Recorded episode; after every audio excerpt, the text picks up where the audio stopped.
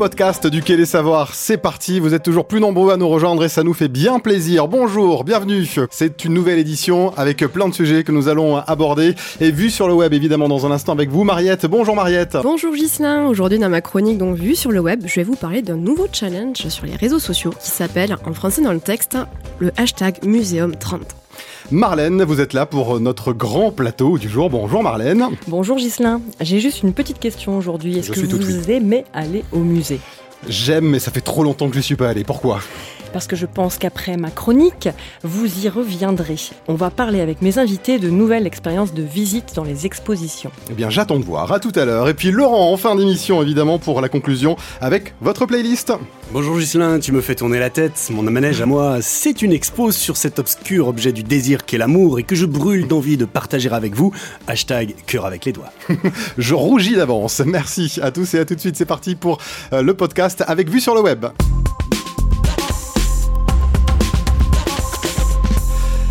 Elle est nos yeux sur la toile, celle qui nous fait découvrir tout ce qu'on a laissé échapper sur le net, vu sur le web avec Mariette. C'est parti. Alors, je vais vous parler donc de Muséum 30. Vous connaissez peut-être déjà des actions de médiation numérique qui se déclinent sur les réseaux sociaux, telles Ask Curator, euh, interviewer, euh, questionner le, le, conservateur, où vous pouvez ainsi interpeller des conservateurs et conservatrices et leur poser vos questions, ou bien la Museum Week, où comme son nom l'indique, les musées ou autres lieux culturels valorisent leur collection, leur histoire, le, personnel, etc. Donc pendant une semaine. Et eh bien aujourd'hui, je vais vous parler d'un autre challenge international, donc le Muséum 30. Un challenge récent, c'est ça? Oui, assez récent puisqu'il a été lancé en 2017 par Gracie Price, alias mani, Zoology, excusez-moi, donc sur, sur Twitter, qui est une étudiante anglaise en archéologie et études muséales. Donc c'est la troisième édition de ce challenge cette année, que vous pouvez suivre sur plusieurs réseaux sociaux pendant tout le mois de novembre 2019, donc sur Instagram, Facebook, Twitter. J'ai plutôt l'impression que c'est plus présent donc, sur Twitter, hein, vraiment plus actif comme hashtag, et avec une très forte part quand même de musées ou de, de personnel, donc de personnes anglaises. À ma connaissance, cette année, il n'y a que trois musées français qui ont participé, dont le musée Saint-Raymond, qui est musée donc d'archéologie de Toulouse, par le biais de, de quelques-uns des membres de son équipe. Et c'est d'ailleurs grâce à eux que j'ai découvert ce, ce challenge. Donc, merci le MSR. Chaque jour, un hashtag est ainsi mis à l'honneur. Chaque institution ou participant, participante donc publie alors une photo en rapport accompagné ou non d'un texte. Donc quelques exemples. Le premier jour, c'est mon musée. Le deuxième jour, c'est qui suis-je? Le troisième jour, c'est la communauté. Mais il y a également des choses un peu plus euh, euh, rigolotes ou un peu plus sur le quotidien, avec euh, le cinquième jour, la tasse. Hein, le huitième jour, les ombres. Enfin voilà, plein de thèmes assez différents dont pour pouvoir parler euh, de son quotidien finalement, de professionnel. Et c'est un ça que j'aime beaucoup ce challenge, car je le trouve peut-être un peu moins institutionnel, puisqu'il laisse la place justement, la, la, parole plutôt, aux professionnels, aux passionnés euh, eux-mêmes, et non pas à l'institution seulement. Il y a un peu plus de souplesse, hein, de variété de thèmes donc pour les participants, et ça permet vraiment d'explorer, je trouve, plus en profondeur finalement la relation, souvent passionnée, hein, que les professionnels de musée ont avec leur structure, leur travail, leur quotidien, et ça donne à voir finalement un aspect beaucoup plus humain, plus intimiste, plus proche de nous, des coulisses. Hein. Ça démystifie un peu et ça rend finalement moins euh, hermétique et plus sympathique donc, car c'est vu par des gens bah, comme vous, comme moi, comme mon voisin, etc. Donc vous aimez, vous adorez, on l'a bien compris, mais est-ce que vous y avez participé Alors non, malheureusement cette année j'ai un peu loupé le challenge. Hein. Comme vous le savez, on a eu un trépidant automne euh, événementiel au Quai des Savoies. Mais en attendant de le faire sans doute l'année prochaine, avec pourquoi pas la team du Quai, n'est-ce pas Laurent, Marlène et les autres, eh bien je me suis prêtée au jeu de vive voix, donc avec le micro, de ce que j'aurais posté. Alors le jour 4 pour mes outils, eh ben, j'aurais posté mon fidèle smartphone hein, avec qui je tweete, j'Instagram, je partage ma passion pour la culture. Le jour 11, carte postale, hein, ben, ça aurait été une photo de mon coin de mur euh, au bureau où j'affiche toutes mes petites cartes postales souvenirs de musées, euh, expos où je suis allée ou pas, où j'aurais aimé aller. Euh, jour 5, le mug, ça aurait été ma tasse, donc Museum are fucking awesome de Museum Hack. le jour 22 pour mon musée rêvé. Ah, alors mon musée rêvé, ça serait un musée qui concentrerait toutes les collections d'œuvres d'art du monde, hein, gros musée, où aller à n'importe quelle heure de la journée quand on veut et gratuitement. Pour le jour 28, lieu culturel, ça aurait été euh, les propositions d'art contemporain dans les lieux désaffectés, type un peu urbex, parce que j'adore ces réanimations de lieux euh, complètement laissés à l'abandon, qui donnent des ambiances un peu creepy, mais très euh, donc visuelles et esthétiques. Et pour le jour 10, les 12 derniers mois, il y a entre autres mille autres projets du quai, j'aurais parlé des podcasts, puisque les podcasts, c'est ce que je retiens de ces 12 derniers mois, entre autres, euh, où je prends beaucoup de plaisir à partager avec vous mes découvertes, donc vues sur le web. Plaisir partagé. Merci beaucoup Mariette, la référence de Vue sur le web sur quai-des-savoirs.fr. Allez Marlène, à vous de jouer maintenant pour le grand plateau de ce podcast. Euh, vous allez euh, nous plonger dans les secrets des musées et des centres de sciences pour faire venir justement les gens qui sont peut-être allergiques finalement avec vos invités. Mathieu Scapin, médiateur au musée Saint-Raymond, musée d'archéologie de Toulouse, et Thibaut Christophe, vous êtes euh, le fondateur du cabinet d'études REC qui a fait plusieurs études en des publics du Quai des Savoirs. Si vous connaissez des récalcitrants au musée, pariez un apéro avec eux qu'ils changeront d'avis, nous faisons le reste. Ça, c'est le pari que le musée Saint-Raymond s'est lancé en 2016, rendre sexy et facile d'accès son exposition permanente. Mathieu, vous pouvez euh, nous parler un petit peu de votre visite pour ceux qui n'aiment pas les musées? Ben oui, et tout est dit dans le titre. Nous, on, essaie on a essayé de faire venir des gens qui n'aimaient pas les musées. Euh, donc le but, c'était ici d'accueillir que du public adulte, parce que le public enfant, en général, il vient avec le, les scolaires ou avec les parents. Et là, on essaie d'avoir un nouveau type de public, un, public euh, jeune adulte, euh, ou alors complètement récalcitrant euh, avec les, les, musées, surtout le musée d'archéologie qui peut paraître un peu austère avec la moitié des choses qui sont cassées, on comprend rien. Donc le but, c'était de les faire venir, et pourquoi pas, une fois qu'ils ont adhéré à ça, ben, faire venir quelqu'un qui n'aime pas les musées. Et, avec et alors, comment concrètement on les fait venir? Alors comment on les fait venir? On ne travaille pas tout seul quand on est médiateur, au contraire, on a une énorme équipe, et on fait appel à ses copains qui font de la communication, parce que ben, dans les musées, enfin notamment au MSR, on travaille beaucoup entre médiation et communication, c'est notre force aussi. Et lorsqu'on fait une, activité comme celle-là, on ne peut pas la décaler de, la communication. Et donc, euh, ce qui a été important aussi pour cette euh, pour cette thématique et dans cette visite, c'est que surtout elle a connu un crash test. Donc sur euh, sur cette visite, une fois que j'ai créé cette visite, je l'ai crash testé avec des gens qui voulaient venir la crash tester et qui m'ont permis au moment, en, temps réel de corriger ce qui pouvait être bien de ce qui pouvait pas être bien. Parce que je, qui suis-je pour savoir pourquoi les gens n'aiment pas les musées? Donc en fait j'ai imaginé ce que pouvait être la visite pour ceux qui n'aiment pas les musées et je l'ai rééquilibré en temps réel euh, avec des activités euh, diverses et, et variées. quelles étaient-elles ces activités? Qu'est-ce que vous avez proposé? Alors on a proposé un retour en enfance. C'est pour ça que ça marche avec euh, avec les jeunes adultes et les la adultes. régression. la régression. C'est-à-dire que comble ultime dans un musée d'archéologie j'ai fait faire de la pêche au canard à des adultes euh, pour leur faire comprendre ce qu'était qu'un four à chaud par exemple ou alors euh, on a joué avec un dé en mousse géant euh, pour connaître les attributs de Hercule le demi-dieu grec et romain. Donc on est dans le jeu, dans le ludique. Exactement.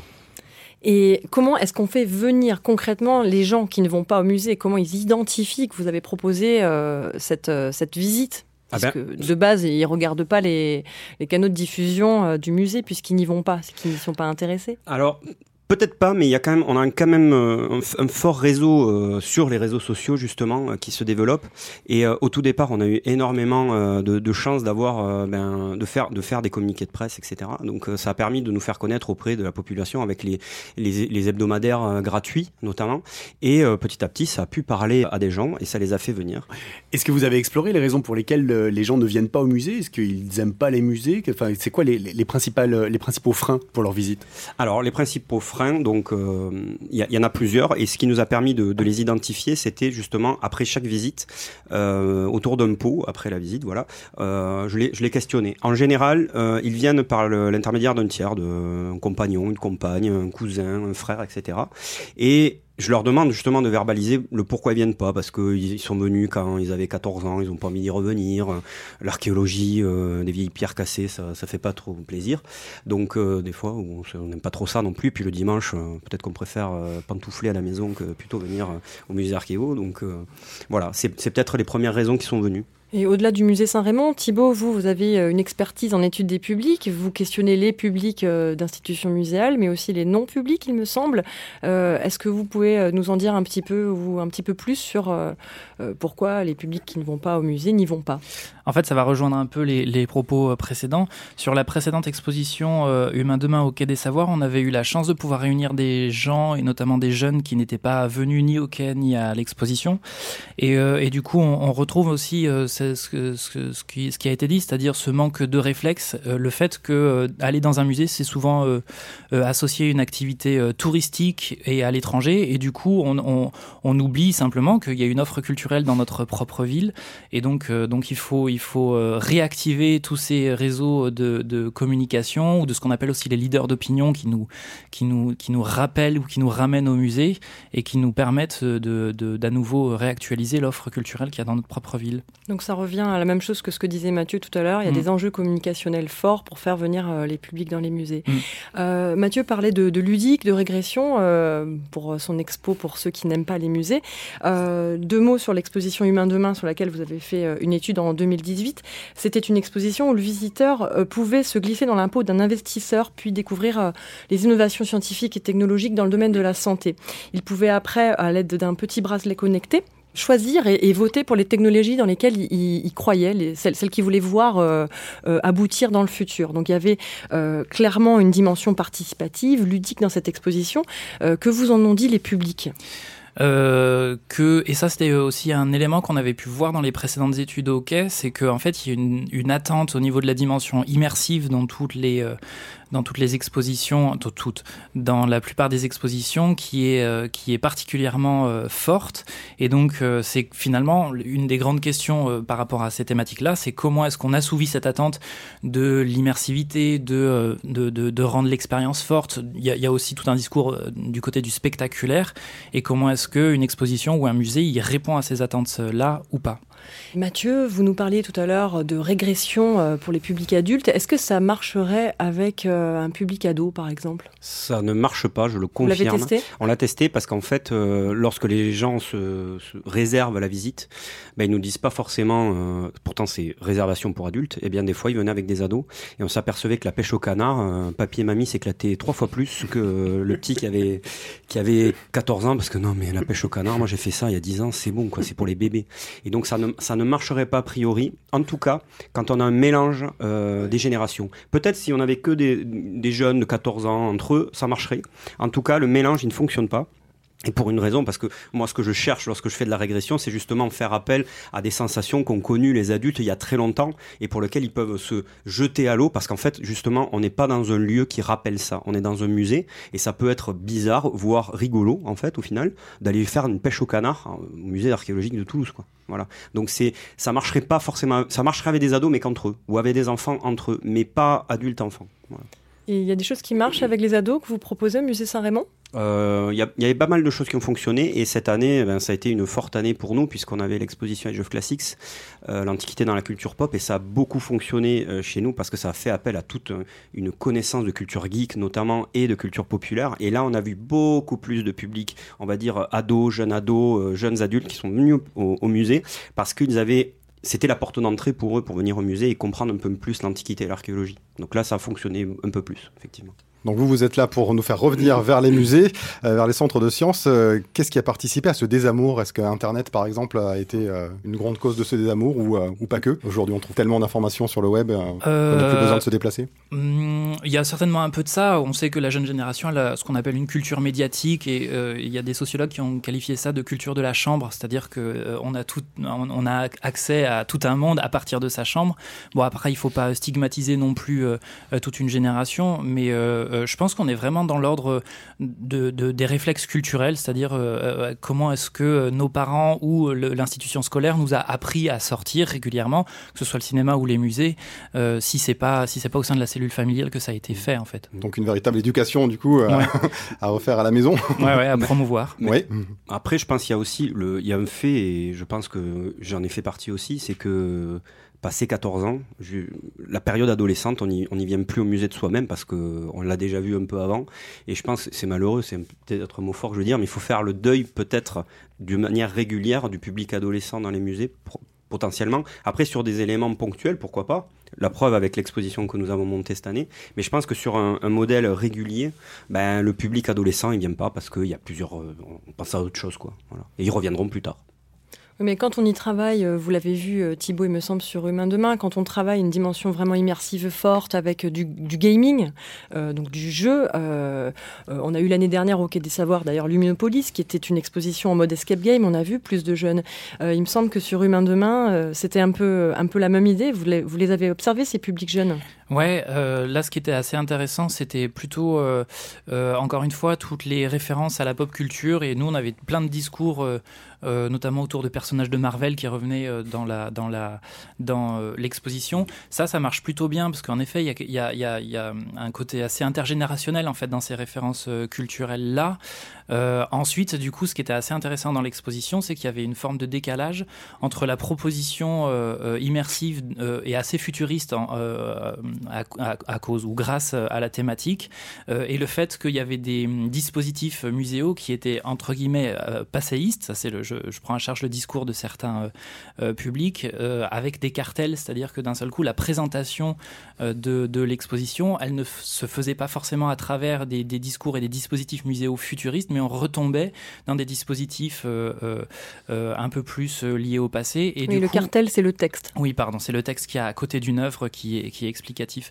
Et, du coup, certains, certains publics trouvaient qu'il y avait parfois un, un décalage entre cette proposition artistique et puis, euh, et puis euh, le dispositif d'explication. Oui, alors on retombe toujours dans le, le sempiternel débat entre la présence des textes dans les expos, puisqu'on dit en gros les textes c'est pour les vieux, et puis euh, on connaît des expériences où on met pas de texte, et là on se mm. fait engueuler aussi parce qu'on nous dit mais il n'y a pas de texte dans cette expo.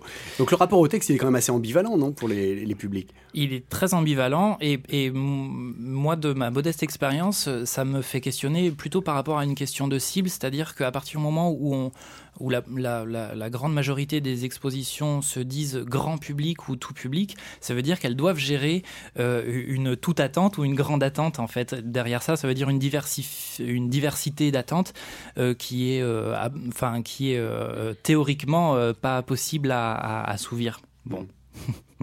Et la dimension spectaculaire, c'est quelque chose euh, aussi au musée Saint-Raymond sur laquelle vous travaillez, que vous, envisagez. Parce qu'on entend aussi assez souvent parler de, cette idée de rendre des, visites au musée euh, spectaculaires, émouvantes. On parle d'expérience de visite. Alors oui, spectaculaire, pas dans le sens euh, incroyable, des mesures, etc., mais plutôt dans, l'idée de rendre le visiteur pour une, dernière fois et une bonne fois euh, acteur de sa visite, c'est-à-dire que il n'est plus là pour subir ce qu'il voit, mais il fait partie vraiment de, l'ensemble du musée. Euh, on va chercher des infos, certes, mais c'est aussi qu'est-ce que qu'est-ce que ça peut m'apporter à moi en tant que visiteur. Et ça, il y a plein d'outils qui peuvent qui peuvent l'apporter au musée. Nous, on a on a fait des, choses très banales qu'on peut retrouver dans d'autres musées, mais par exemple mettre des petites mallettes de jeux. Alors ça va passer par le jeu, certes. Alors on peut se dire ouais, mais les jeux c'est pour les enfants, mais pas du tout parce qu'on s'aperçoit qu'il y a beaucoup d'adultes qui les Et en fait, c'est de se dire, on, en revient au texte. Moi, moi-même, le premier, j'ai pas honte de dire, quand je vais dans un musée, lire les, cartels et les textes, ça, m'embête euh, péniblement. Donc, je vais pas forcément les lire. Mais par contre, par des jeux, par une sensibilisation, en mettant vraiment le visiteur comme acteur, c'est-à-dire qu'il va, il va faire des choses, il va se déplacer, il va mieux comprendre, et je pense qu'il va trouver ça moins barbant. Et donc c'est, peut-être dans ça qu'il faut, qu'il faut aller, euh, même si il faut quand même euh, du texte de façon ou d'une autre. Alors moi j'ai quand même une question parce que euh, votre objectif c'est de faire venir des publics qui n'ont pas l'habitude de venir. Euh, j'ai lu en préparant cette, cette chronique euh, sur je ne sais plus quel, quel média qui présentait votre, votre visite la phrase suivante. Au terme de cette visite vous n'aurez plus peur du grand méchant musée. donc ça sous-entend quand même l'envie de vous faire revenir au musée. Et donc concrètement est-ce que les gens que vous avez fait venir sur ces crash tests ou sur ces, mmh. ces visites est-ce qu'ils reviennent dans un autre contexte? Alors je vais répondre de manière très simple je ne sais pas. Dans tous les cas, ce qui est très important pour moi, parce qu'en fait, j'ai écrit une partie de ce texte. Quand je dis, quand on dit ne plus avoir peur du grand méchant musée, en fait, c'est pas le musée Saint-Raymond, c'est les musées. Hmm. C'est-à-dire que dans la visite, pour ceux qui n'aiment pas les musées, mon but principal, c'est pas de dire, bon, si, quand même un peu, le musée Saint-Raymond, il est merveilleux, etc. Revenez. Mais c'est surtout de dire aussi, vous voyez, chez nous, par le jeu, vous êtes arrivé à avoir de l'information sans qu'un médiateur même si je suis intervenu, euh, viennent vous en donner des tonnes et des tonnes, mais qu'en fait, si vous appliquez ce type de petit jeu dans un autre musée en Espagne, en Italie, où que vous voulez, bien, vous aurez la, même expérience de visite. Donc le grand méchant musée, c'est avec un grand M, c'est pas que le musée Saint-Raymond, c'est l'institution en général. Mais est-ce que vous n'avez pas l'impression que euh, vous n'êtes pas les seuls à dire ça Nous-mêmes au Quai des Savoirs, c'est ce qu'on dit. Le Muséum d'histoire naturelle et plein de musées en France et même en Europe et même dans le monde. Donc j'ai l'impression qu'on travaille tous dans la même direction. Est-ce que vous n'aurez pas le, sentiment que l'image du musée évolue quand même dans, dans la représentation euh, des publics, chez les publics? Parce que d'un autre côté, il y a aussi plein de musées où il y a plein de monde.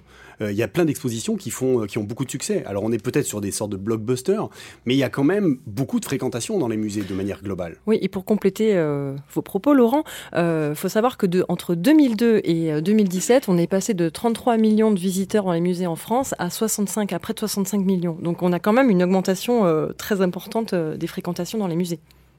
Mais il me semble que du coup, pour, pour euh, rejoindre ce qui a été dit sur le musée Saint-Raymond, c'est qu'en fait, on, sent bien, et, ça, euh, ça se mesure pas sur, euh, sur une semaine, un mois ou six mois ou un an, c'est que comme on est sur cette histoire de, de culture, ça prend du temps, ça prend même, on peut même dire une génération, c'est-à-dire 20 ans globalement, et, et on, on, en mesure les effets depuis les années 2000. Aujourd'hui, finalement, on voit bien qu'il y a une massification au niveau de, de, de des entrées au, au musée au pluriel. Et donc pour reprendre vos propos, aujourd'hui la visite d'un musée ou d'une exposition ne se résume plus à un parcours passif. Vous l'avez dit Mathieu, on parle de visite acteur. C'est une vraie expérience où le visiteur euh, interagit, réfléchit et joue.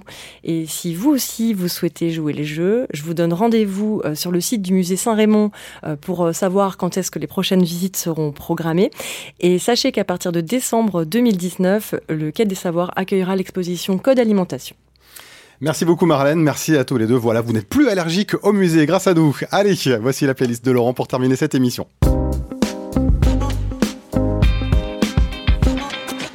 En top position de votre playlist ce mois-ci, Laurent, vous nous faites découvrir une exposition des cœurs plein les yeux. Je fais souvent ce rêve étrange et pénétrant d'une femme inconnue et que j'aime et qui m'aime et qui n'est chaque fois ni tout à fait la même ni tout à fait une autre et m'aime et me comprend. C'est de vous? Paul Verlaine. Valérie s'ennuyait dans les bras de Nicolas, mais Nicolas, celui-là, ne le savait pas. Isabelle a attendu, attendu, mais Patrick n'est jamais reparu. Ah, l'amour. Je ne sais pas si toutes les histoires d'amour finissent mal, en général, comme le chantait Lerita Mitsuko, mais au-delà des poèmes, des chansons, des films, des romans et de toutes les créations dont les humains font preuve pour exprimer leurs sentiments, l'amour méritait bien aussi une grande exposition pour essayer de mieux le comprendre. C'est chose faite avec l'expo de l'amour créée par le Palais de la Découverte à Paris, que je vous invite vivement à visiter d'ici au 30 août 2020.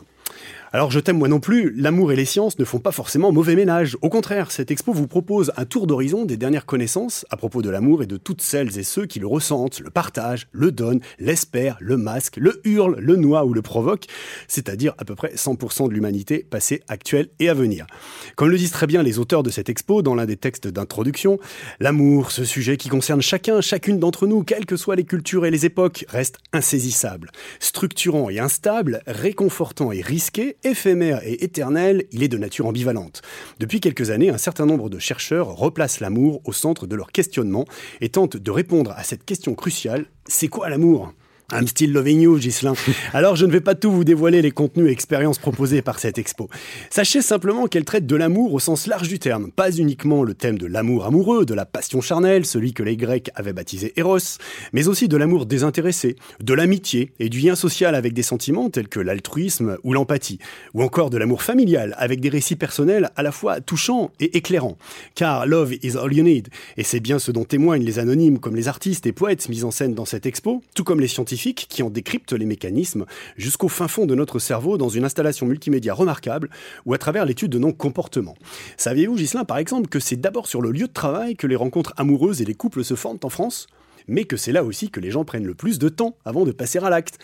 Nos comportements numériques sont aussi passés au crible des sociologues et autres chercheurs en sciences sociales avec une mise en scène amusante de sextos et autres SMS.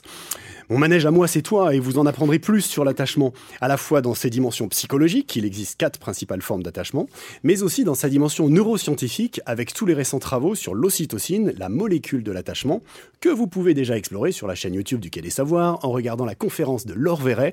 Peut-on contrôler le comportement maternel? Que je t'aime. Enfin, si vous êtes un peu perdu entre les définitions de transgenre, agenre, cisgenre, ou si comme moi vous n'aviez jamais entendu les expressions faire éternuer son cyclope ou amener Prosper au cirque, cette exposition est l'assurance de passer un excellent moment en couple avec des amis, avec vos enfants et même pourquoi pas de sauter le pas et de faire votre déclaration. Je vous aime, merci beaucoup Laurent, mais quel poète. De l'amour, une exposition à découvrir au Palais de la Découverte à Paris jusqu'au 30 août 2020. Et pourquoi pas ici, au Quai des Savoirs, Laurent? Qui vivra verra. Merci beaucoup Laurent. C'est la fin de ce podcast déjà, donc merci de nous suivre toujours plus nombreux euh, sur nos plateformes Ocha, Deezer, Spotify, Google Podcast, Apple Podcast. Vous ne pouvez pas nous rater. Continuez à mettre les petites étoiles sur nos émissions à chaque fois que ça vous a plu, évidemment.